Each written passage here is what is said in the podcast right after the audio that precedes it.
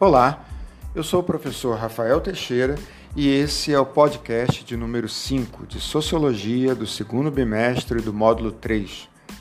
Estamos no ensino médio das unidades escolares da DIESP e nesse momento resumiremos o que apresentamos até agora sobre o tema trabalho. A divisão social e sexual do trabalho se mostrou muito eficiente dentro do contexto de uma sociedade capitalista. Ela também contribuiu e contribui ainda hoje para gerar alienação e aumentar a exploração da classe trabalhadora, assim como para também conferir mais lucro ao capitalista.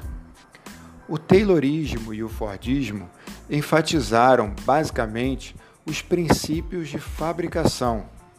O primeiro iniciou o estudo da mão de obra na produção industrial, organizando o trabalho de modo a obter grande produtividade com o menor custo. Por sua parte, o Fordismo manteve o mecanismo de produção e organização semelhante ao Taylorismo, porém adicionou a esteira rolante, ditando um novo ritmo de trabalho.